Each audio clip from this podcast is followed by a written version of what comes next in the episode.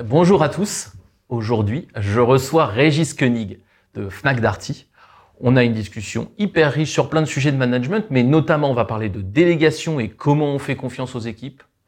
On va parler de comment je gère mon temps, comment j'axe mon énergie sur ce qui est le plus important pour moi. Et puis on finira la discussion sur la stratégie d'entreprise et comment on la fait pivoter à partir de ce qui marche. Salut Régis. Salut. Comment vas-tu? Ça va très bien. Cool. Euh, on va commencer peut-être par te présenter un peu. Tout le monde ne te connaît pas euh, euh, en France. Donc, qui es-tu, Régis? Eh ben moi, j'ai 45 ans. En ce moment, je travaille chez Fnac Darty. Ouais. J'y suis depuis un, petit- un petit moment. Voilà, je suis père de deux enfants qui ont 9 et qui ont 9 et 13 ans. Et euh, j'ai eu une carrière un peu euh, multi euh, multifonction puisque j'ai occupé différentes positions, chef de projet, j'étais DSI, j'étais directeur opérationnel des services. DSI, c'est- système d'info. Système d'information. Voilà, ouais. J'étais patron de l'informatique, j'étais patron des opérationnels. Et en ce moment, je m'occupe de l'offre de services, c'est-à-dire tout ce que vous pouvez trouver dans les magasins Fnac et Darty qui ne sont pas euh, Des produits. euh, des produits. Voilà, en gros, donc c'est la Donc, livraison, le crédit. euh, L'installation, les garanties, etc. voilà, exactement. Euh, nous, on s'est connus avant que Fnac et Darty se, se fusionnent. Euh, toi, tu étais chez Darty Oui, et tu t'occupais déjà des services, à l'époque, en tout cas pour l'île de France. Hein. Donc, on, s'est connus dans ce cadre-là. Tu étais déjà plus DSI et déjà dans, des équipes. Je sais pas si on se rend compte de, de ce que c'est, mais les services Darty, c'est des très grosses équipes. Bah, Aujourd'hui, Fnac Darty, c'est euh, côté service, il y a à peu près quasiment 5000 personnes. hein, Pour la France entière, pour la 5000. France entière, 5000. euh, entre le SAV, la livraison, la logistique. Donc c'est une grosse partie parce que c'est ça qui fait tourner la machine. qu'on a l'impression que ça marche tout seul, on commande sur Internet. euh, ouais. Ou je, on demande à un technicien qui vient à domicile. Bon, bah, il y a toute une organisation qui se met en place derrière. Que ce soit Fnac ou Darty, ils ont, ils ont développé euh, une des vraies capacités autour de ça. Et du coup, faut, faut organiser tout ça Mhm. et être très bon parce que c'est ça qui va faire la différence en termes d'expérience client et en termes de niveau de service. Donc euh, oui, il y a du monde, il y a plein de métiers différents, il y a Mhm. plein d'aspirations, il y a pas mal d'anciennetés différentes aussi. hein. On a des jeunes, on a des gens qui font ces métiers-là depuis euh, des dizaines, euh, Ouais. voire des cas, on a des, on fait des, des médailles 40. du travail de 40 ans. Donc, Ouais, ouais. euh, donc c'est vraiment, et c'est passionnant parce que ce mélange de, de cultures, de générations et de métiers différents, je pense que c'est quelque chose d'extrêmement intéressant dans les gros groupes comme le, comme le nôtre. Ouais, moi j'avais été assez impressionné quand on, quand on avait commencé à bosser ensemble. Je, je sais plus, je crois qu'on disait qu'à l'époque, vous étiez, Darty était l'entreprise qui allait le plus chez les Français après la Poste, qui rentrait chez les gens, et effectivement, on se rend pas compte de la logistique qu'il y a derrière. Et si je parle de ça, c'est qu'évidemment, on va parler de management euh, tous les deux, vu que dans cette chaîne, on parle surtout de management. Et effectivement, je, je t'ai connu, euh, alors tu manageais pas en direct euh, 1000 personnes, mais il y avait environ 1000 personnes dans, ce, dans cette Il y avait à peu près, si je me souviens bien, il y avait à peu près 1300 personnes. Ouais, 1300 personnes, donc étaient des livreurs, des techniciens, Exactement. essentiellement, hein, euh, des gens qui s'occupaient de, de venir chez vous pour aller réparer votre votre machine à laver. Alors justement, tu as un parcours qui est un peu éclé- enfin qui, qui va un peu changer et, et maintenant tu fais beaucoup de management et enfin tu en as beaucoup fait euh, chez Darty et tu continues à en faire beaucoup. C'est quelque chose tu as toujours aimé le management ou c'est quelque chose que tu as découvert euh, un peu sur le tard? Comment t'es venu à, à faire beaucoup de ça? Je- en vrai, je ne sais pas répondre à cette question parce que le- les choses sont faites un peu euh, de proche en proche. Moi, ce que j'aime faire, c'est euh, essayer de comprendre com- comment je suis ingénieur. Quoi. Donc, Ouais. l'ingénieur, il, les, les tuyaux, les trucs, comment fonctionnent les systèmes. Mm.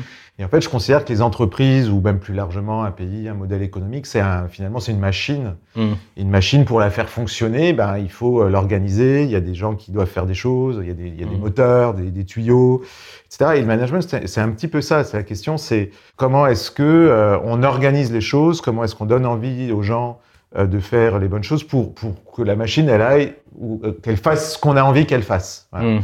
Et finalement, c'est plutôt ça, moi, qui m'a toujours, euh, toujours intéressé. Et il se trouve que quand on s'occupe d'organisation, Mm. bah, le moteur de la machine, ou en tout cas la manière dont euh, fonctionne euh, cette, cette machine, c'est le management qui est. Qui Ah est- ouais, bien sûr. Et le management, ça consiste à dire euh, aux gens bah, qu'est-ce qui, quel, est leur métier, qu'est-ce qu'ils doivent faire, leur donner des visions, donner des objectifs, euh, organiser les choses entre eux, engager les gens, parce que si euh, utiliser quelque part euh, leur l'intelligence des gens, parce qu'en fait, en Ouais, réalité, une organisation, c'est pas une machine. C'est-à-dire que justement, là, on a une chance incroyable, c'est qu'on a des vrais gens qui ont des vrais cerveaux, Mm. qui sont un milliard de fois plus puissants que n'importe quelle intelligence artificielle. Donc, Ah, encore utilisons, utilisons cette Ouais. capacité-là. Voilà. Donc ça, Et je, on- trouve- voilà, je trouve ça assez passionnant.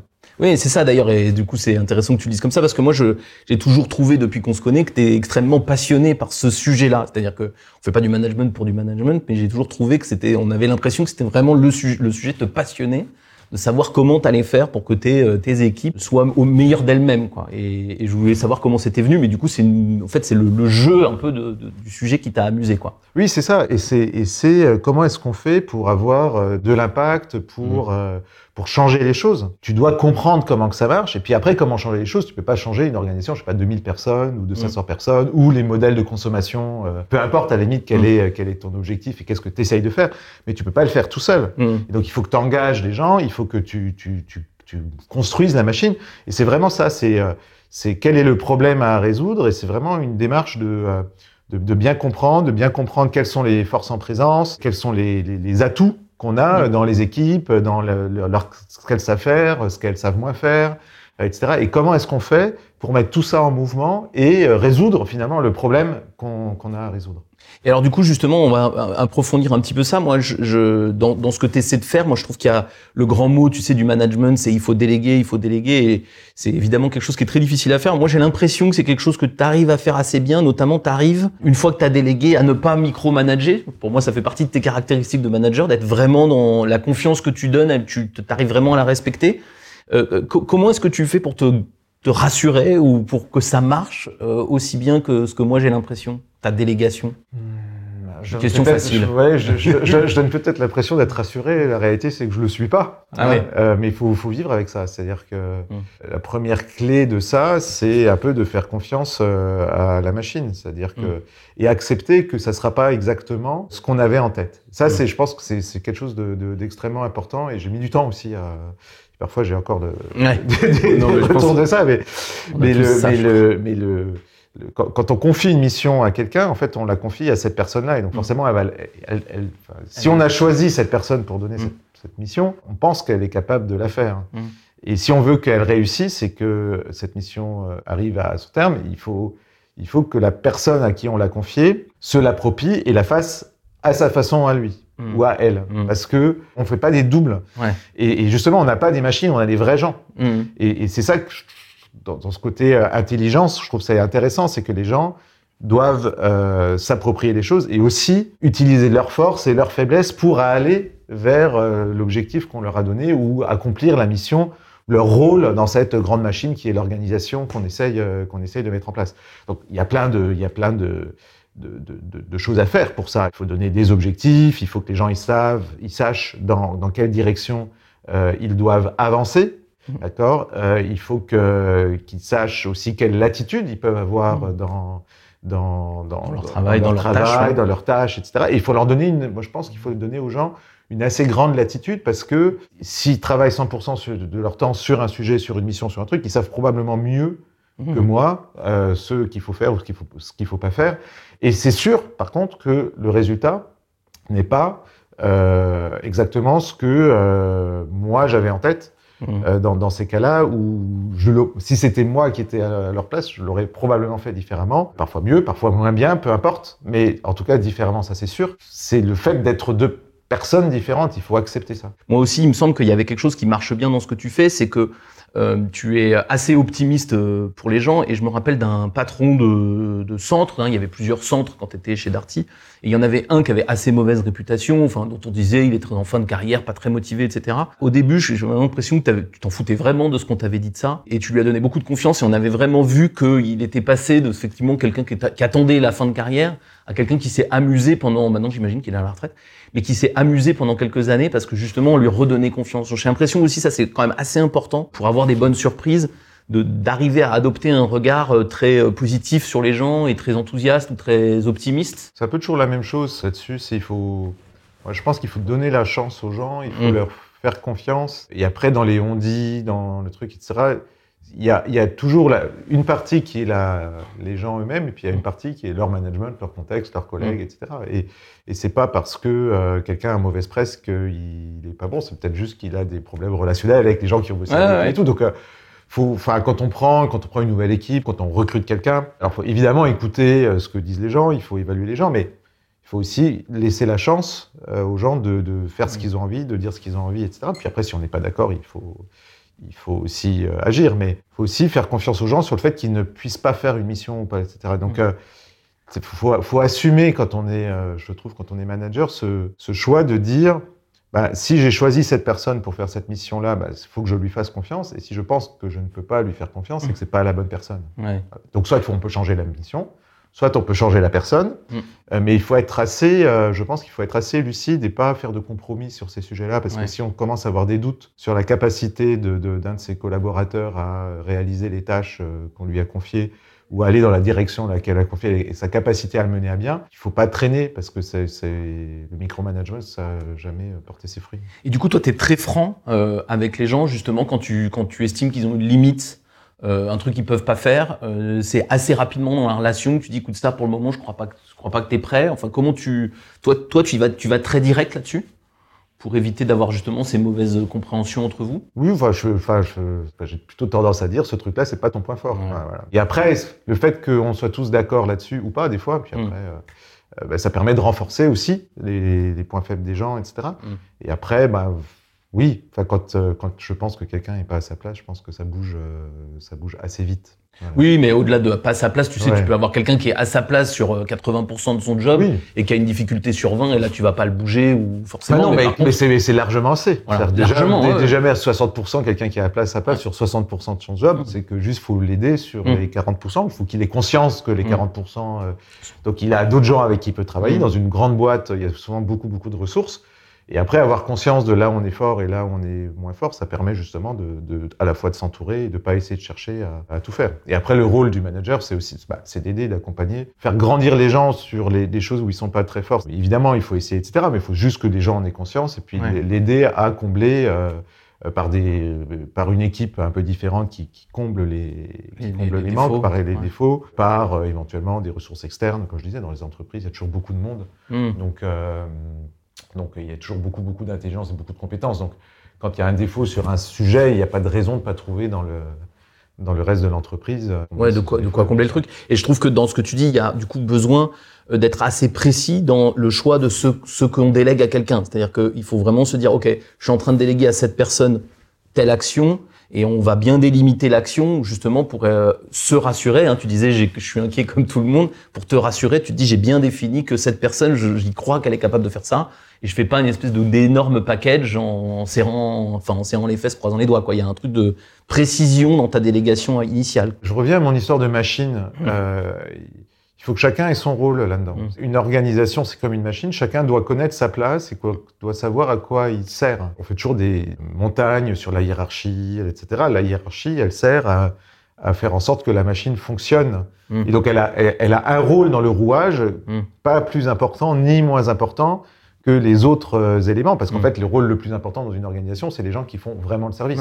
C'est le technicien qui va chez le client, c'est le livreur qui livre l'appareil, c'est pas tous les chefs qui sont au-dessus, euh, dont le job, c'est de faire fonctionner la machine. Donc on voit bien que chacun a son rôle, euh, et c'est important qu'on ait conscience de ça. Et donc il n'y a pas de cette notion de hiérarchie, de respect, etc. C'est quelque chose qui, moi, j'estime que euh, le, le, le, chacun doit jouer son rôle, et mon équipe ou les gens qui travaillent avec moi euh, attendent quelque chose de moi, et moi, je dois le répondre à ça. Pour répondre ensuite à ta question, euh, une fois que, chacun sait quel est son rôle dans l'organisation et que globalement, le, ça colle, c'est-à-dire que une personne est capable et accepte de, prendre ce rôle-là. Il s'en sent euh, les épaules. Hein, tout le monde n'est pas tous fait. Moi, je suis pas fait pour être technicien. Exemple, je sais pas faire.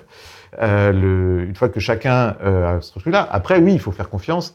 Et oui, la machine, elle va aller, euh, enfin, elle, elle, va fonctionner.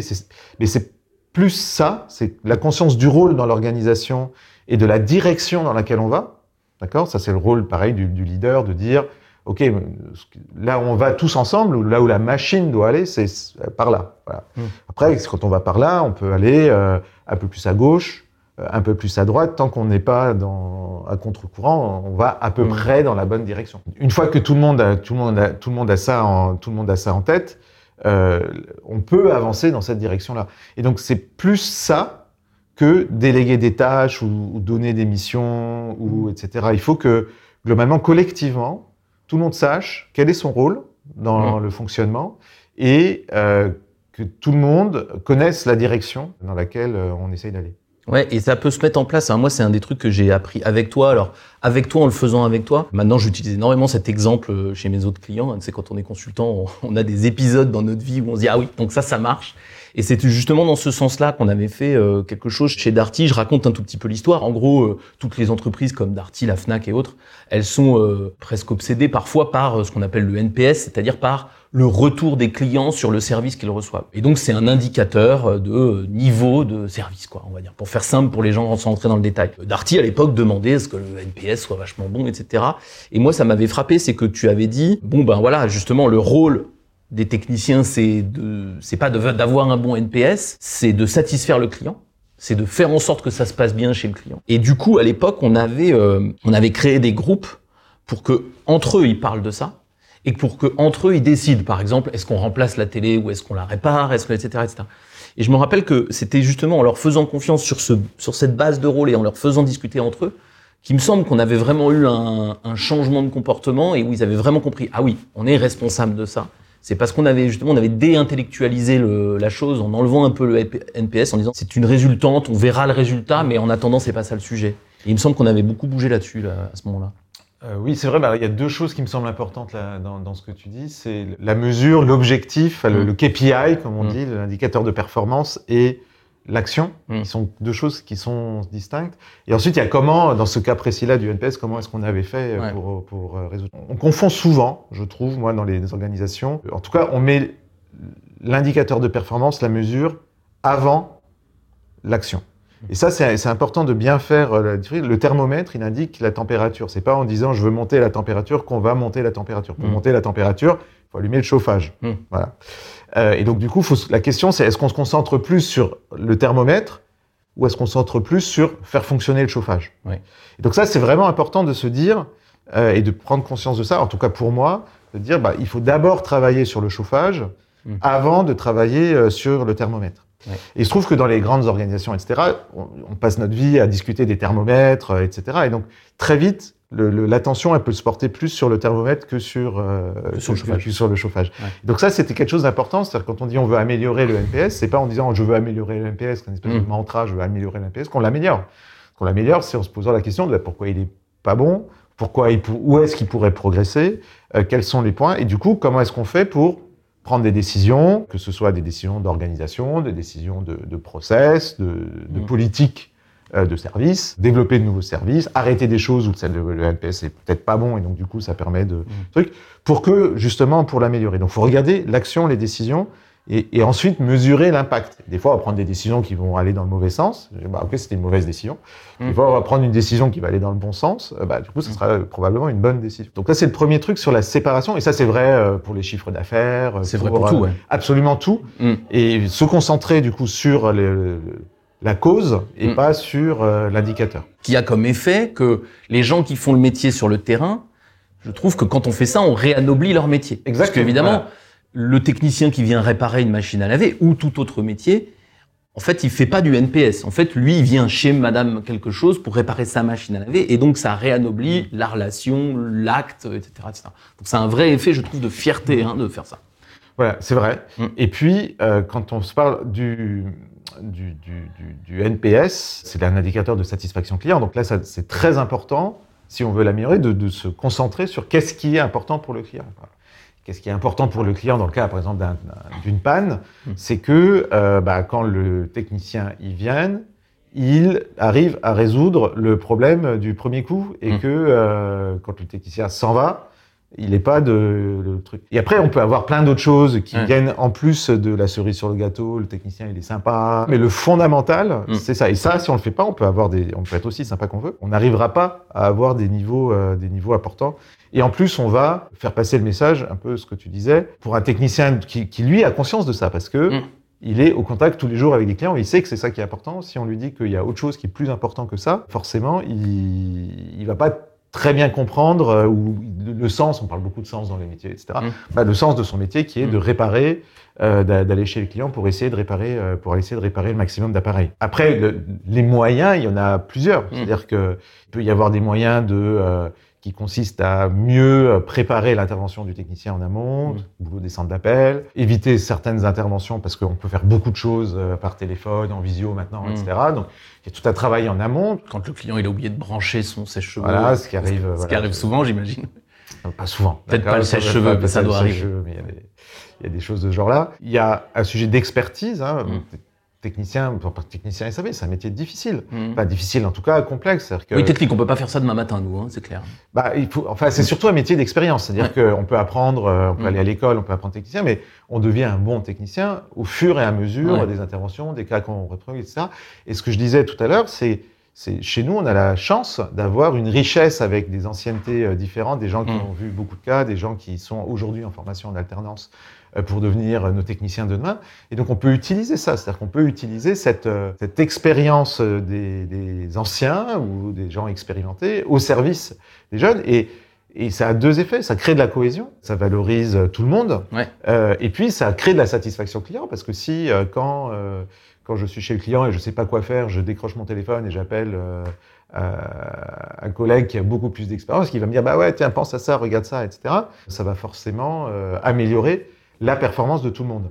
Mais pour ça, il faut créer du lien, et il faut que les gens euh, se parlent, se connaissent, etc. Voir Pour- s'apprécie un peu, se respecte en tout cas. voilà, pour que euh, bah, ils pensent à s'appeler Mm. entre eux, en tout cas qu'ils n'aient pas peur de le faire. Une fois qu'on a analysé ça, parce que je reviens à mon truc, on analyse et on essaie de faire fonctionner la machine, la question, et c'est ce qu'on avait essayé de faire ensemble à l'époque, c'est comment est-ce qu'on arrive à créer des conditions qui permettent ça. Conditions qui permettent ça, c'est euh, c'est par exemple faire en sorte que les gens ils prennent un café ensemble le matin ou ils passent plus de temps ensemble le matin pour mieux se connaître et qu'ils Mhm. passent pas juste dans une base euh, technique, récupérer leurs pièces détachées et qu'ils partent tout de suite. euh, que la chez- productivité soit pas une obsession, que ce soit quelque chose qu'on regarde, mais qu'on soit capable de prendre le temps d'avoir 20 minutes. Peut-être qu'on va faire une intervention de moins dans la journée, mais par contre, peut-être que les- toutes les interventions qu'on va faire seront meilleures parce que les gens euh, auront la capacité à mieux réparer. Quoi. Ça, on, revient sur l'histoire de l'indicateur, du Ouais. fait que la productivité. La question, c'est qu'est-ce qu'on mesure? Est-ce qu'on mesure le nombre d'appareils qui ont été réparés ou bien est-ce qu'on mesure le nombre de clients euh, qu'on est allé voir dans la journée? Et, enfin, Les différences peuvent être très importantes. Et Mm. L'objectif, c'est pas d'augmenter le nombre de clients qu'on est allé voir dans la journée. si on le fait mal, il va falloir y retourner. Voilà, L'objectif, c'est d'augmenter le nombre d'appareils qu'on qu'on a réussi à réparer dans la journée. Ouais, c'est très important. Je voudrais passer à un deuxième sujet. Euh, je sais que tu, tu- tu sais que je vais aller sur ce sujet-là. Euh, moi, je, je- je vais dans des dizaines d'entreprises euh, par mon, de par mon métier et puis mes collègues aussi. Et euh, ils ont euh, un problème euh, tous, c'est la gestion du temps. Et à chaque fois, ils me disent ah, comment on fait, comment on fait? Et j'ai la tentation de t'inviter à chaque fois. Hein. Je le fais pas parce que je sais que tu un métier par ailleurs.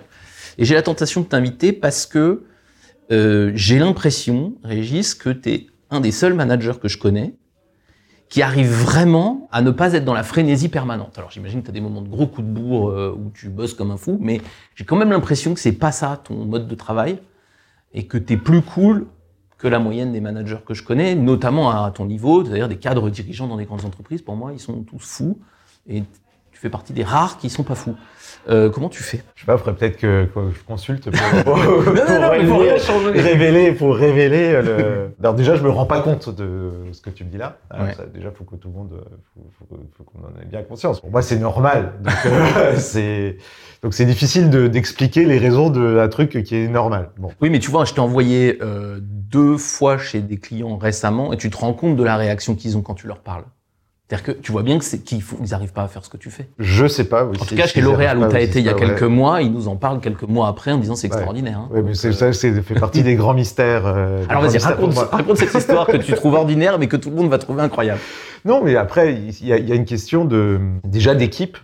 D'accord, le- je, je suis beaucoup plus stressé quand euh, il manque des gens, par exemple dans l'organisation, ou quand l'organisation est euh, en cours de construction, ce qui arrive toujours euh, à un moment donné dans, dans sa carrière, hein, et du coup Mm. il faut pallier, et on a beaucoup de choses à faire. Mais après, à partir du moment où on, a mis les bonnes personnes à leur place et qu'on leur fait confiance, quelque part, on n'essaye pas de micromanager, etc. Et normalement, si on a construit l'organisation, elle doit couvrir l'ensemble des choses qu'il y a à faire. Quand on construit, je sais pas, quand on construit une voiture, on va pas oublier une roue Hmm. euh, pour que euh, voilà, donc Ouais. on va bien mettre quatre roues ou trois roues si elle a été conçue avec trois roues. Donc l'organisation, si elle est bien conçue, euh, si on a les bonnes personnes à leur place, normalement, elle doit fonctionner toute seule. Qu'on Hmm. doit pouvoir partir. c'est toujours un objectif que je me fixe. On doit pouvoir partir quatre mois en vacances ou arrêter de travailler et sans qu'il y ait la moindre catastrophe. Et ça, c'est vraiment important. Alors, c'est vrai pour la sérénité, mais au-delà de la sérénité, pensez à la stabilité des entreprises. Mmh. Si euh, une organisation, euh, si vous partez pendant un mois, il y a une catastrophe, ça pose des questions, c'est-à-dire mmh. pour, pour, la sécurité même, euh, même de l'entreprise. Donc ça nécessite de réfléchir, de concevoir l'organisation pour que ça, ça fonctionne et d'avoir les personnes qui sont à l'aise sur leur périmètre pour que le truc, pour que le truc il continue à fonctionner à tout moment. Et après, il y a, a peut-être une angoisse de beaucoup de gens, c'est de dire bah, du coup, je sers plus à rien. Mmh. C'est pas vrai. Comme je disais, chaque personne dans l'organisation a un rôle. Et le rôle du manager, c'est de faire en sorte que tous les autres puissent bosser le plus sereinement possible et euh, tranquillement euh, et de, de, lever finalement les obstacles qui pourrait y avoir sur, sur la route obstacle qu'il pourrait surmonter, mais il serait moins performant. Hmm. Donc, ce qui fait que quand on n'est pas là, le truc, il fonctionne. Hmm. Donc, pourquoi est-ce que quand tu es là, tu serais stressé? Après, il y a effectivement, il y a, deux choses. Il y a un, arriver à ce niveau-là, je veux dire, c'est presque, c'est un espèce de graal qu'on n'atteint jamais en réalité. Parce que, euh, bah, le monde évolue, les attentes changent, les objectifs changent, les périmètres évoluent. Les gens bougent. Les gens bougent, les clients. Donc, en fait, tout ça est, en, perpétuel en perpétuel mouvement, c'est une matière en mouvement permanente. Donc, euh, en fait, on a réellement toujours du travail, d'accord mm. Ne serait-ce que pour réfléchir, quand on fixe la direction, une fois qu'on, il faut réfléchir à la suite, il faut, faut voir plus loin que le quotidien de l'organisation, etc. Mmh. Parce que c'est ça qui va permettre d'anticiper euh, les virages et les choses, euh, les choses qu'on a devant nous. Donc il y a quand même toujours du travail. Et mmh. des fois, on va avoir des gens dans ces équipes euh, ou des projets qui sont hyper importants, qui vont nécessiter qu'on de beaucoup plus d'aide de notre part parce que à ce moment-là, il y en a besoin, etc. Mais il ne faut pas que ce soit la norme. Parce que si ça devient la norme, c'est que quelque part, il y a un défaut, je pense, dans la dans, la machine. Il manque un morceau à la machine. Mmh. Et alors, les, managers que moi je rencontre et qui donc sont très stressés, donc là je comprends, il y a un premier point sur la manière dont j'ai organisé mon équipe, la façon dont je leur fais confiance, et ensuite, une fois que ça fonctionne, j'ai du boulot, mais quand même moins parce que 80% des choses marchent toutes seules tout le temps. Donc voilà. Il y a un autre truc qui les stresse, c'est la profusion de réunions qui sont décidées par d'autres. J'imagine que chez Fnac Darty, il y a plein de réunions décidées par d'autres et que tu es censé y être. Et puis, il y a la pression euh, de la hiérarchie en général, hein, qui est directe ou indirecte, explicite ou implicite, mais qui est, euh, qui est très importante. Et puis, il y a la pression qu'on se met à soi-même de, de la performance, du niveau de est-ce que je suis bien, est-ce que je suis bon, est-ce que je suis... Moi, j'ai l'impression que tu gères pas trop mal ce, cette pression euh, qui est au-delà de la pure efficacité de mon équipe.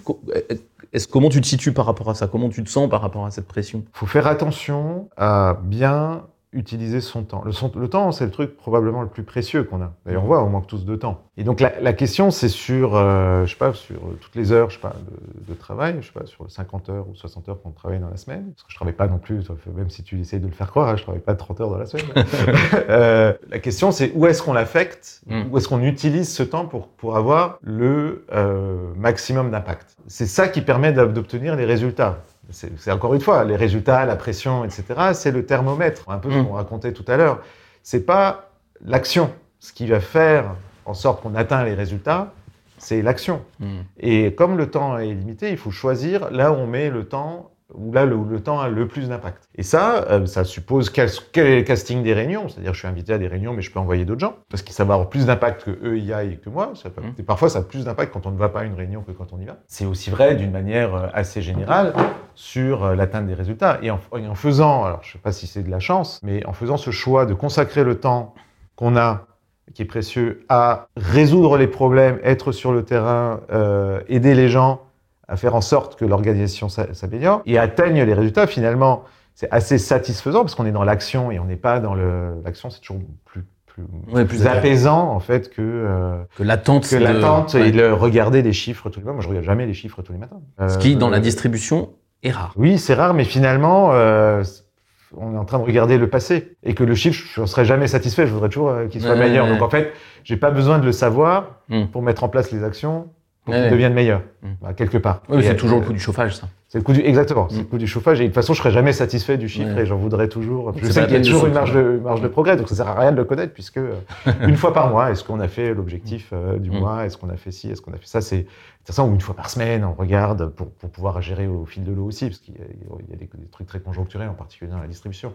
Mais passer du temps dans l'action etc. Parce que déjà, c'est apaisant, c'est satisfaisant, parce qu'on fait des choses. Le fait de faire ça, puis d'encourager les gens dans ses équipes à faire plutôt ça, finalement, on passe plus de temps à faire qu'à réfléchir, faire des PowerPoint, présenter, euh, etc.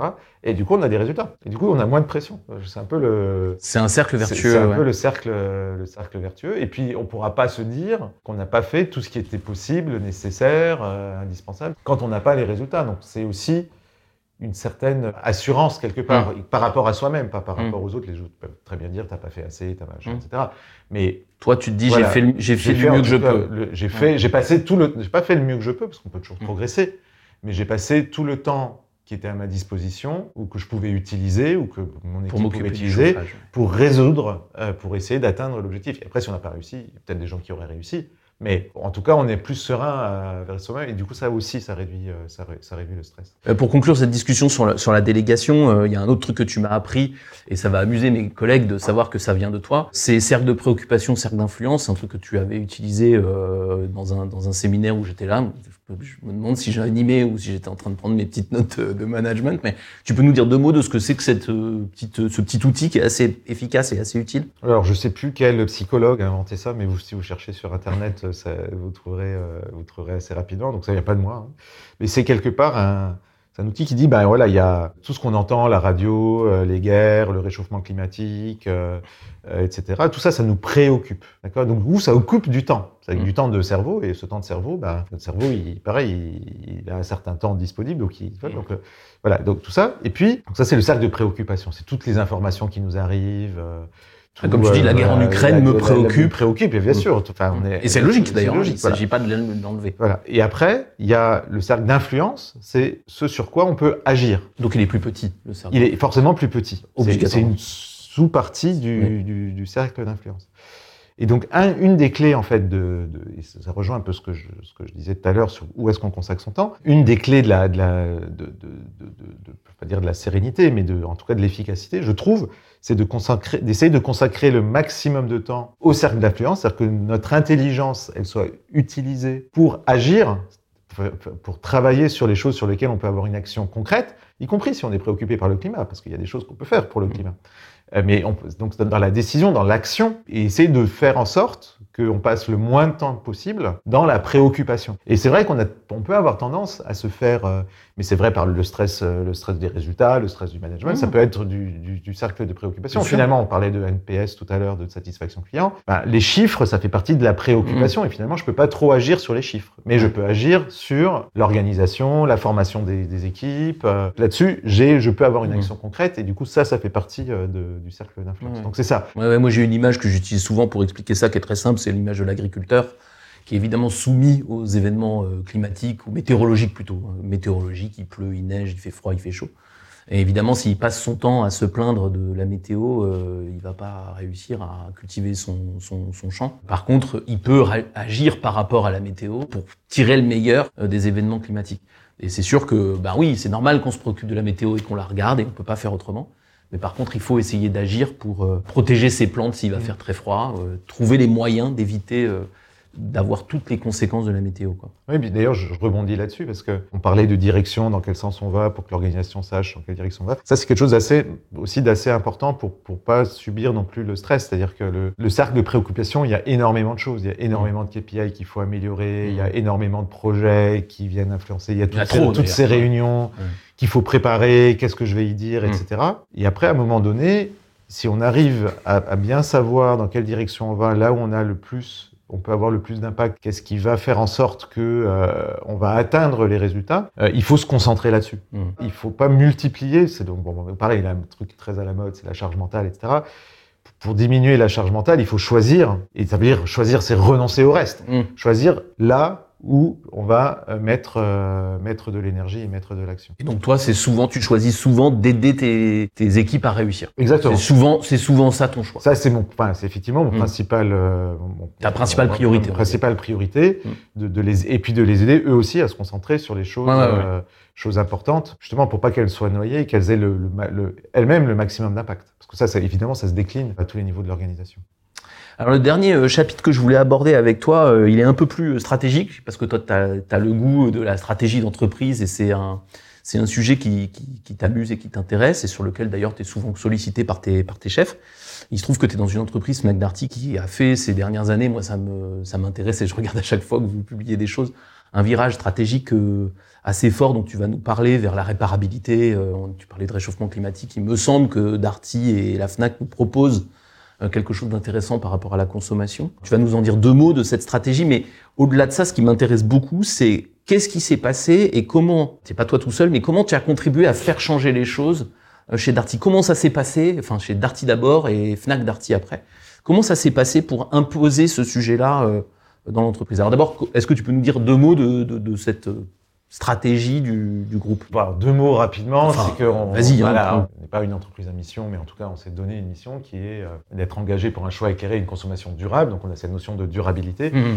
Et ça, ça se traduit notamment, euh, en, partie, en particulier, mais pas que, sur euh, de men- mener toute une série d'actions pour allonger la durée de vie des produits. Et donc, si on tire le trait, vendre moins de produits. quelque part. bien sûr. Parce qu'on sait que euh, notre impact sur le climat et en particulier nos émissions de CO2, elles sont à 98% liées aux produits qu'on vend, Mm. et que dans ces 98%-là, il y a plus de 50%, c'est 60, 60 et 70% qui est lié à la fabrication des produits. Donc en fait, si on veut diminuer finalement notre empreinte euh, carbone totale, la seule solution, c'est de finalement faire en sorte qu'on vende moins de produits.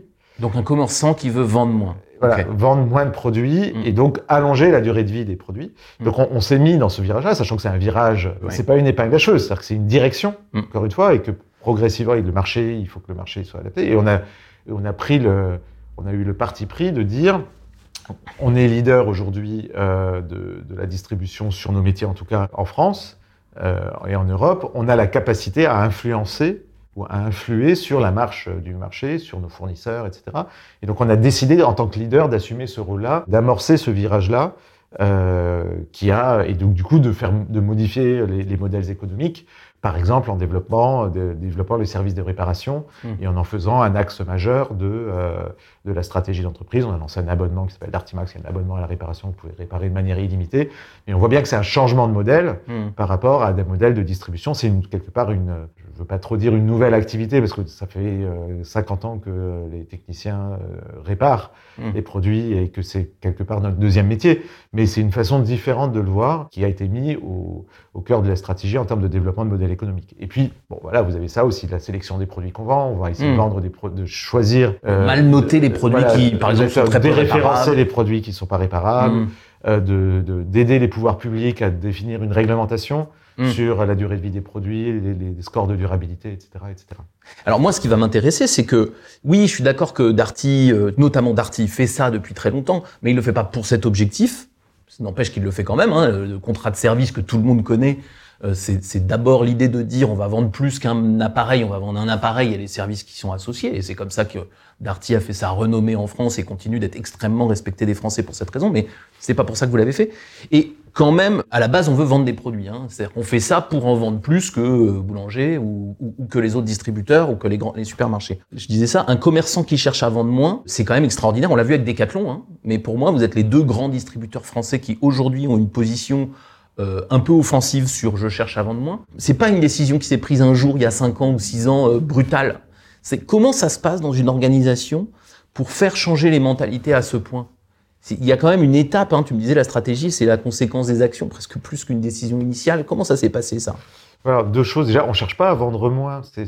c'est- faut faire attention avec Ouais, ça. ouais, non, non, mais c'est pour ça que que- précise-le pour que je Ouais, pa- parce comprenne que bien. quelque part, alors euh, on va pas, il faudrait une heure rien que là-dessus pour, Ouais. pour, pour, pour- pour parler euh, de la stratégie, du pourquoi, du comment. Mais il y a aussi un parti pris qui est de dire que même si on est leader, il reste encore toute une partie du marché Mm. qu'on n'adresse pas. Et on sait qu'avoir une stratégie de ce type-là, on va aller convaincre des consommateurs. Et donc, même si globalement en France, on va acheter moins de lave-linge, Mm. euh, Une plus pas grande proportion sera achetée et chez une plus grande proportion sera achetée chez nous. Et ça ne veut pas forcément dire que nous, Ouais, ouais. on en vendra moins. Donc voilà, c'est pour ça que je, Ouais, ouais. juste préciser ça parce que En fait, on vend Voilà. moins à un client donné. on voit moins à un client donné. Exactement. Ça, c'est vrai. Par Et contre. ça, c'est vrai. Voilà. Mais c'est quand même important parce qu'il y a des époques, quand on parle d'obsolescence programmée, c'est l'idée qu'on se fait de- que que- qu'un distributeur et un fabricant veulent vendre plus au même, au même client. C'est vrai. Et, donc là, quand même, vous voulez vendre moins à un client donné. Voilà. Et globalement, les sociétés, euh, la société actuelle et toute la, la société de la distribution, toute la distribution la société de consommation, c'est un peu basé là-dessus. Donc effectivement, c'est pour ça que je disais, c'est quand même un virage. euh, oui, oui, c'est un vrai virage. C'est pas une épingle à cheveux, mais c'est un vrai virage. Bon, après, comment est-ce qu'on en arrive là? Il faut déjà démystifier un peu la stratégie. C'est-à-dire qu'on pense que, euh, enfin, en tout cas, et, de- et des fois, les entreprises font ça. C'est de dire, bon, bah, ok, on va mettre des consultants, le, le- le- le directeur général, des, des hauts cadres dirigeants dans une salle, ils vont définir la stratégie. euh, Pour les 20 ans à Pour venir. les 20 ans à venir, voilà.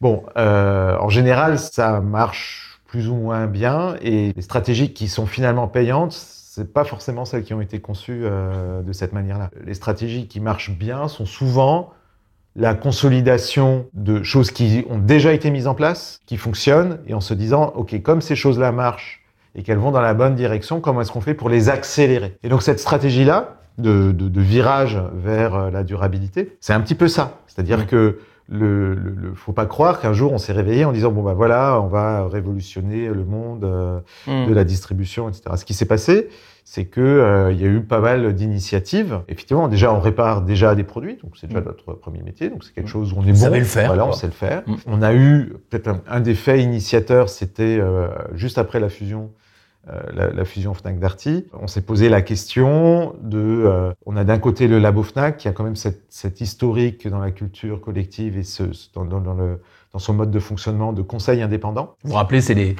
les livrets qu'on allait chercher à la Fnac pour vérifier, pour voir quelle était la meilleure chaîne IFI, euh, la meilleure Voilà. télé, etc. Et la Fnac mettait des étoiles avec un certain nombre de critères. C'est ça. C'est fait par le labo. C'est fait par le labo, qui Mm. est toujours une entité qui est complètement indépendante du commerce, etc., et qui Mm. du coup note de manière complètement indépendante la qualité des produits. Mm. Et puis d'un autre côté, on avait chez Darty euh, le SAV, où euh, on a quand même dans une position unique, un peu presque au monde, hein, qui est de, de, de, faire à la fois une activité de distribution et une activité de réparation. Pourquoi c'est unique? Déjà, il n'y a personne d'autre ou très peu d'entreprises euh, qui font ça, qui ont ces deux, ces deux pans-là au sein de la même entreprise. Hmm. Et ça permet de, de faire des choses assez euh, simples en apparence, mais que, à part Darty, très peu de gens savent faire, de dire, ben voilà, sur 100 produits de telles références qui ont été vendus, combien sont tombés en panne? Mm. D'accord? Donc avoir cette information de fiabilité, et certaines marques peuvent l'avoir, mais sur leurs produits à eux. Donc en fait, comparer Mm. par exemple les marques entre elles, bah, si on n'est pas multimarque, c'est c'est forcément un distributeur, euh, c'est très compliqué à faire. Donc on s'est on est, on se truc là et on s'est posé la question de dire bah, comment est-ce qu'on peut faire pour mettre d'un côté le SAV Darty et de l'autre côté cette indépendance du labo Fnac et en faire quelque chose un peu euh, symbolique presque de, euh, de cette fusion et qui montre que euh, voilà on, on prend le meilleur des deux mondes. Et, et en en discutant, alors je- on en discutait avec mon équipe, c'était une idée qui traînait aussi chez des qu'on avait déjà depuis plusieurs années chez Darty, mais qu'on on n'était pas allé au bout parce qu'on n'avait pas trouvé le bon le bon format pour y aller. Et en fait, on avait on a ressorti ça et, aussi parce que on s'est dit que voilà, on voulait quand même faire quelque chose pas pour la planète, pour le machin, et que ça c'était finalement un peu à notre portée. Et on a fait en 2018 le premier baromètre du SAV. Donc là, on est né à la- cette année, là en 2022, on est à la cinquième édition. On a, on a publié les résultats le, le 13 septembre. Et là, on est en 2018, c'était la toute première. Et on dit, ah ben voilà, on va pour la première fois rendre public ces informations-là. C'est-à-dire comme le fait le labo Mm. Fnac avec les étoiles, etc. On va dire voilà quelles sont les marques les plus fiables sur Mm. euh, une quinzaine de catégories de produits. On va dire voilà voilà les trois marques euh, qui sont vraiment les plus fiables Tombe le moins en panne. Qui tombent le moins en panne Mm. euh, dans chaque catégorie, qui, Mm. qui sont des informations que personne n'avait, même le marché n'avait pas. Donc ça, c'est typique, hein, explique, cercle d'influence à fond les manettes. Vous aviez la possibilité d'influer sur telle donnée parce que vous aviez ces... Bah, on avait les données, donc Vous on avait la possibilité de, la- Ouais. de les rendre publiques. C'est intéressant parce que c'est un choix. De fait, c'est un choix stratégique. Enfin, ce qui va s'avérer stratégique, mais au moment où vous le faites, c'est pas issu d'une grande discussion Ah, stratégique de, de Non. consultants et de grands chefs. Non, c'est vraiment ok. On a, on a le, on a la possibilité de faire ça. C'est cohérent parce que c'est machin. On a besoin de quelques marqueurs qui montrent que maintenant euh, Fnac et Darty, c'est deux enseignes qui fonctionnent ensemble. On peut faire ça. On en a parlé un petit peu en interne. Bon, bah pourquoi pas? Essayons. Effectivement, c'est intéressant. Et donc on convoque, euh, on convoque la presse, euh, Mm. etc. Le truc habituel. On fait un communiqué de presse, on présente les résultats. Euh, etc. Et le truc a un succès incroyable. Mais un succès incroyable auprès de la presse, parce qu'effectivement, c'est une, une information exclusive, mais surtout un succès incroyable en interne. C'est-à-dire que le- les, les salariés se disent Ah ouais, on fait vraiment quelque chose de, que- quelque chose de bien. Voilà. Ouais, ouais, C'est ouais. vraiment, c'est vraiment super. Ouais, on donne une Et- info qui peut faire changer, Qui peut la- faire changer le les choses. Et du coup, il y, a une- il y a eu un engouement autour de, de ce sujet-là euh, qui était très au-delà finalement euh, Des attentes. attentes qu'on avait tous. Et presque, je dirais presque plus par, par les collaborateurs de, de, Fnac Darty que même que, que, le grand public, même si ça a été très repris, etc. Et du coup, c'est après coup que vous vous rendez compte que vous avez pris un virage, en fait. C'est ça que tu disais, c'est que vous avez pris une décision, vous la prenez, elle a du succès, vous dites mais en fait on est en train de pivot, on est en train de bouger plus que ce qu'on croyait quoi. Non, pas vraiment, pas vraiment, pas tout de suite. Pas tout de suite. Voilà, donc après bah, le truc qui fonctionne, on discute, etc. On se pose la question, bah, ça a marché, comment est-ce qu'on peut aller plus loin, qu'est-ce qu'on pourrait faire d'autre, etc. Et on prend d'autres euh, d'autres positions euh, comme ça. On vendait depuis des années des extensions de garantie de 5 ans. Hum. Puis on s'est dit, mais c'est quand même bizarre. D'un côté, on vend des extensions de garantie de 5 ans, puis d'un autre côté, on dit, les produits, il faut les garder 10 ans. Hum. Donc, comment est-ce qu'on peut faire? Donc, on a réfléchi, etc. D'où cet abonnement à la réparation qui est l'artirex. Il y a un autre truc qu'on a fait. dont hum. le, sujet était plutôt de dire, bon, ben voilà, on vend des extensions de garantie de 5 ans, euh, on en vend de moins en moins par ailleurs. Euh, pourquoi? Parce que les clients, ils veulent garder leurs appareils 10 ans, ils veulent pas le garder 5 ans. Comment est-ce qu'on pourrait faire? Du coup, c'est un peu absurde la dépense 5 ans, je suis d'accord. Voilà, pour, pour vendre euh, des extensions de garantie 10 ans, pour plein de raisons, il y a, des, il y a des, ça fonctionne pas. Et donc, en tirant le fil, on arrive à ce truc en disant, OK, mais on pourrait faire un abonnement à la réparation illimitée qui favorise justement le fait que les gens puissent garder leur, leur appareil pendant 10 ans. Mais voilà, on a lancé ce truc un peu révolutionnaire quand même pour nous, qui était le bascule d'un modèle par mmh. abonnement, mono-appareil, mais un multi-appareil, etc. Et pareil, on l'a lancé en 2019, euh, donc un an après euh, le baromètre, à l'occasion de la deuxième édition du baromètre d'ailleurs. Et pareil, ce truc-là marche euh, de manière assez incroyable. Mmh. Et donc là, on se dit, bon, bah, il y a peut-être un truc. C'est-à-dire que, ce que, ce que je disais, la stratégie, c'est souvent prendre ce qui marche. Donc par ailleurs, on est, on, on est très bon en omnicanal, etc. On est très bon sur ces sujets-là. Et donc on a fait un plan stratégique, Everyday, qui a dit, donc l'objectif, quelque part, c'était de prendre ces initiatives-là qui ont très bien marché et de se dire bah, comment on peut accélérer hmm. sur ces sujets-là. Et la meilleure façon d'accélérer, c'est d'aller, de, dire bah, c'est euh, le cœur de notre plan euh, stratégique. Et ça permet de concentrer les énergies, les moyens de l'entreprise et les moyens du groupe sur euh, ces sujets-là de, de durabilité. Mais, et là, le virage est vraiment pris, du coup. Et là, le virage est vraiment pris. Mais il y a eu tout un travail à cette occasion-là de se poser la question, bah, ok, c'est quoi le modèle économique de demain? Hmm. Est-ce que si on tire le fil de tout ça, est-ce que ça donne? Entre hmm. l'idée de dire, ok, c'est très séduisant d'aller dans cette direction-là, parce qu'on a des choses qui marchent, etc. Et comment est-ce qu'on en fait pour faire un plan stratégique qui euh, finalement crée de la valeur euh, pour les clients, pour les collaborateurs, pour les actionnaires, qui crée de l'emploi? Bah voilà, il y a, y a, eu quand même tout ce travail de maturation euh, de économique, etc., qui passe de des idées, des initiatives qui créent de l'enthousiasme et qui créent, euh, qui fédèrent, hein, en fait, au, sein d'un groupe comme chez nous, à quelque chose qui devient stratégique. Et l'objectif finalement du plan stratégique, c'est d'amener l'entreprise là où on veut qu'elle aille, et etc. Et surtout d'allouer les moyens du coup sur les priorités euh, stratégiques qui pour nous sont bah, encore être meilleurs sur l'omnicanal, vendre des produits plus durables et développer l'abonnement, les abonnements à la réparation, mmh. basculer vers un modèle d'opérateur. Ouais, non, mais c'est intéressant. Et du coup, en résumé, si vous avez vous des, des, des sujets stratégiques, je suis assez d'accord pour dire, c'est pas la peine d'essayer d'avoir à partir de rien une espèce de décision incroyable, euh, folle. Euh, je trouve que ce qui est intéressant et à mon avis reproductible dans ce que vous avez fait chez Fnac Darty, c'est premier point, comment est-ce que je profite un maximum de mes atouts, des choses que je sais faire et si possible des choses que je, sais, je suis seul ou presque à savoir faire. Et ensuite, effectivement, à chaque fois que quelque chose marche, je me pose la question de le renforcer et de le renforcer et de le renforcer. Et j'imagine qu'aujourd'hui, vous, vous êtes satisfait d'avoir pris ce virage et de l'avoir pris en 2018-2019, c'est-à-dire avant le mouvement qu'on, moi, que je ressens aujourd'hui dans la société et qui fait que vous avez quand même quelques années d'avance euh, sur, ce, sur ces virages-là. Donc j'imagine qu'en plus, ça vous a donné de l'avance. Enfin, je ne sais pas comment vous en parlez en interne, mais moi, c'est mon sentiment de l'extérieur. Enfin, ça vous met au niveau des décathlons, euh, qui sont des entreprises considérées comme ayant de l'avance sur le sujet. Oui, enfin, je pense qu'on est aujourd'hui leader sur ces sujets-là, de durabilité, de réparabilité en termes d'initiative, et on est vu. Donc oui, on, a de l'avance, on a l'intention de la garder d'ailleurs. Mmh. C'est pas juste un habillage d'une stratégie, euh, etc. C'est vraiment au cœur. C'est donc je donne souvent, c'est qu'aujourd'hui, nous, nos acheteurs, de, les gens qui achètent les produits, ils ont un objectif qui est presque aussi grand que la marge sur la durabilité des produits qu'ils achètent. Bah, sinon, ça va vous coûter une fortune en réparation. Non, mais c'est ça que je trouve hyper intéressant. C'est-à-dire, si vous achetez des produits de mauvaise qualité, vous allez peut-être faire de la marge au moment où vous allez vendre le produit, mais pour ceux qui ont la, réparation illimitée, euh, ils, vont, ils vont vous faire venir toutes les semaines. Ça, c'est pas bon pour votre modèle. Donc, je trouve intéressant que votre modèle, repose sur l'idée qu'il faut vendre des bons produits et que après on pourrait dire ah bah ouais mais alors ils vont gagner plein d'argent s'ils ont vendu d'Artimax et très peu de réparations à faire.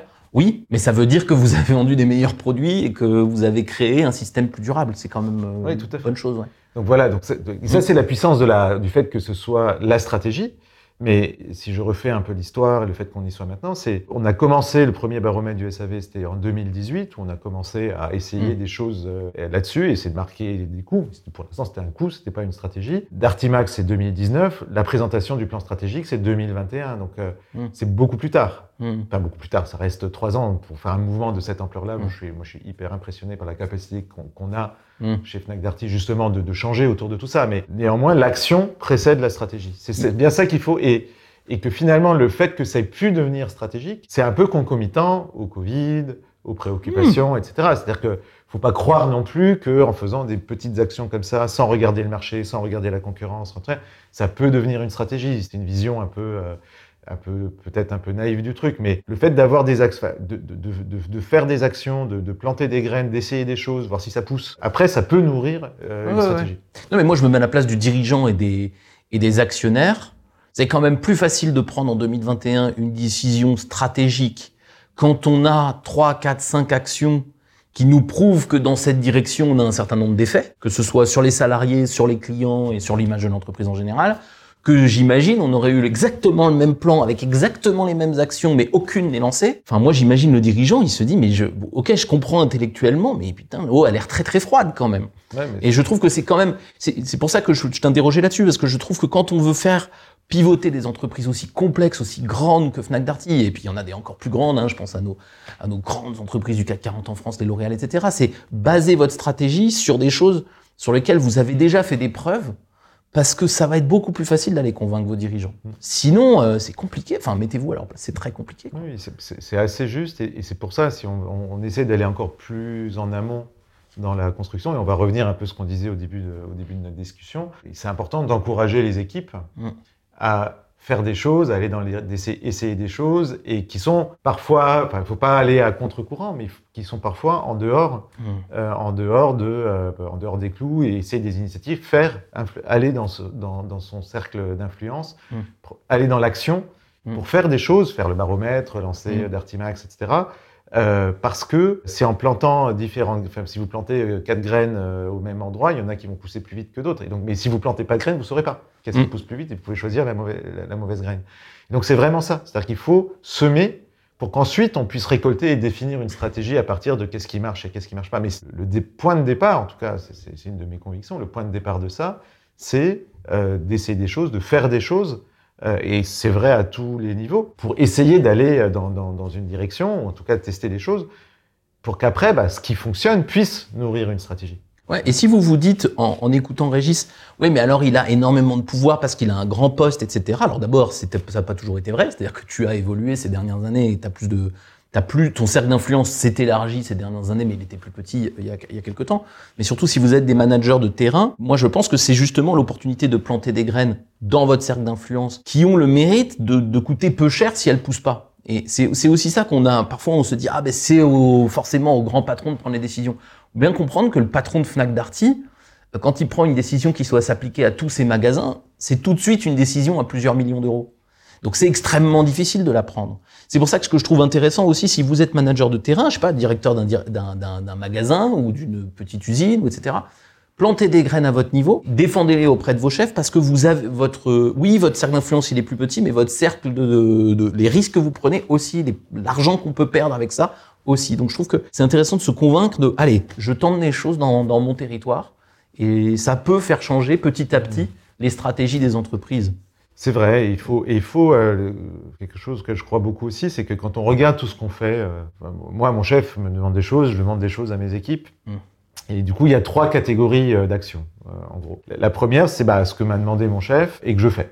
Ensuite, il y a ce que m'a demandé mon chef et que je fais pas. Puis ensuite, il y a ce qu'il m'a pas demandé et que je fais. Qu'on en ait conscience ou qu'on n'en ait pas conscience, ça arrive de toute façon. On peut pas tout faire et on fait toujours des choses qu'on nous a pas demandé de faire. Mais une fois qu'on en a conscience, et ça rejoint aussi, par, exemple, la, confiance qu'on peut donner à ses équipes et euh, le fait de savoir qu'elles sont aussi dans cette situation-là et qu'elles peuvent avoir conscience de ça. On en arrive dans son cercle d'influence. C'est-à-dire, je peux choisir ce que je m'autorise à choisir ce qui m'a demandé que je fais, ce qui m'a demandé que je fais pas et ce qui m'a pas demandé que je fais. Et ça, c'est important parce que c'est ça qui permet d'aller aussi planter des graines en libérant, par exemple, du temps parce que je ne fais pas une partie de ce qui m'a demandé pour me concentrer sur parce que ce que j'ai choisi de faire euh, qu'il m'a euh, qui m'a demandé ou choisi Mm. de faire et qui m'a pas demandé. Ouais. Et ça, et c'est là le, le- le- le- le libre arbitre et le fait qu'on n'ait pas des machines est extrêmement important parce que on va forcément, en tant qu'individu, avoir des domaines sur lesquels on va être meilleur que d'autres. C'est un peu ce qu'on disait aussi au début de la, de, de la conversation. Le fait de passer mon temps disponible, mon énergie, mon cercle d'influence sur les choses où je sais que je vais réussir, où je sais que je suis meilleur, etc., qu'on me les ait demandé ou pas, si je pense que ça va dans la bonne direction, bah, ça va me demander moins d'énergie Mm. et ça va me faire plus de succès et que du coup, bah voilà, c'est des choses qui, une fois qu'on en a conscience, je trouve que c'est plus facile à assumer. Sûrement, ouais. Et en tant que manager, le fait de- de- d'avoir conscience que ces équipes fonctionnent comme ça aussi, euh, et leur laisser peut-être un peu cette liberté-là, savoir qu'on a conscience qu'elles feront pas tout ce qu'on leur demande, c'est c'est un peu difficile, hein, Mm. euh, mais voilà, c'est quand même une réalité, fait que on arrive à gérer le stress et on arrive à planter ces graines finalement qui sont qui sont en fait dans le domaine de c'est pas tout à fait ce qu'on m'a demandé Mm. où j'ai essayé des choses un peu à côté.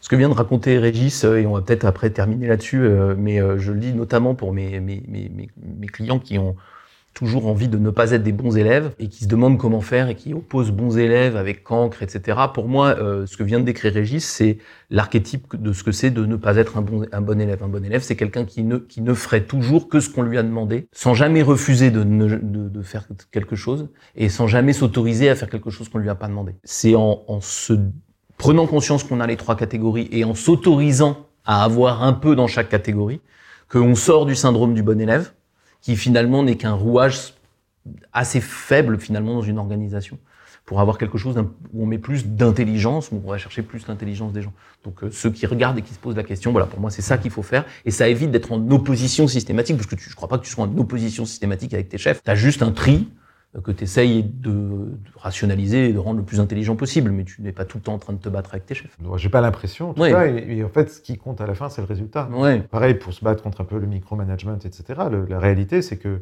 à la fin, ce qu'on attend de nous, c'est de, de- de jouer notre rôle dans Mm. l'organisation, de délivrer le résultat qu'on attend de nous. Il y a peut-être un petit travail à faire. C'est quoi le vrai résultat qu'on attend de nous, Mm. d'accord? Mais ce résultat-là, il y a toujours plein de façons de, il y a toujours plein de façons de l'atteindre. Probablement que c'est toujours le 80-20, c'est qu'en concentrant son énergie sur euh, 20% des des actions, de, de ce qu'on nous demande, on va pouvoir faire 80% du résultat. Donc, euh, ça demande de la lucidité, de bien Ouais. connaître son métier. C'est pour ça que euh, avoir des gens, euh, de- des talents et, et bien recrutés, etc., c'est vraiment important parce que c'est vraiment ce discernement-là qui va faire la différence. C'est où est-ce que je vais mettre le temps pour atteindre le résultat en y mettant probablement le moins d'efforts possible, quitte à faire l'impasse sur certaines choses, ça va me permettre de mettre plus de temps sur euh, d'autres choses, et puis d'atteindre le résultat en faisant des choses qu'on m'a pas demandé, Mm. mais qui contribuent à ce résultat et qui ont peut-être compensé finalement les 20% sur lesquels j'ai fait l'impasse. Et à la Mm. fin, si on a le résultat, je, je connais personne qui, Oui. qui, qui, qui a eu des difficultés dans sa carrière euh, quand il avait fait le résultat. Absolument. Bon, on, est, on a tourné pendant toute notre discussion autour de cette notion de thermomètre et de chauffage, et c'est encore là-dessus que, que tu conclus. Euh, merci beaucoup Régis pour, euh, pour cet échange euh, hyper riche. Euh, donc c'est Régis Koenig, on doit pouvoir te retrouver sur LinkedIn pour ceux qui veulent en savoir plus sur ton parcours et, et sur qui tu es. J'imagine que tu y es, je suis sûr que tu y Je es. suis sur LinkedIn. Voilà, et on te voit d'ailleurs, euh, Régis publie des choses sur le service chez, chez Fnac Darty, donc vous pourrez voir aussi, te voir parler euh, de cette stratégie qui évolue euh, année après année. Je sais que tu as fait pas mal de petites vidéos sur le sujet, des petites interviews, des podcasts. Donc vous, pouvez en savoir plus sur Fnac Darty en, suivant Régis. Merci de nous avoir suivis jusque-là. Évidemment, vous avez des expériences où vous avez mis le chauffage plutôt que de regarder le thermomètre. Racontez-nous comment vous avez fait, racontez-nous comment vous avez impliqué vos équipes. Euh, ça nous donnera euh, plein de, plein de nouveaux exemples. Et puis à bientôt pour une nouvelle vidéo.